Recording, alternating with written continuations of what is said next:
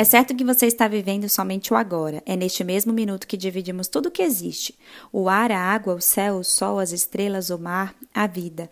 E olhando para uma perspectiva inocente, estaríamos vivendo sozinhos, sem nos conhecermos. Mas a realidade se permite e nos faz sair de nossas bolhas e encontrarmos no outro um pouco de nós.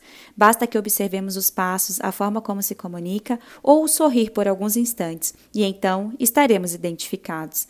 Nós somos a representação do que vemos fora de nós Aquilo que eu observo e vejo como bom ou ruim é o que existe em mim. Isso me torna responsável pelo que sou e pelo que faço. Isso me faz estar dividindo o mesmo céu, o mesmo mar e o lugar onde estou com todos que também estão.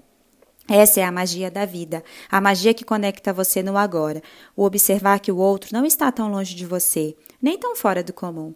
Ele existe sob a sua perspectiva. O outro é o seu reflexo. Neste instante, pare por alguns segundos e veja quem passa por você. Observe qual sentimento você sente ao se identificar com essa pessoa ou essas pessoas. E, independente do que se pareça real para você e para o outro, se permita envolver-se. Se permita checar como o ser que ali está se permite viver. Você é o reflexo do que vê no outro. Se há amor em si, haverá amor ali. Você já é amor muito antes de ser.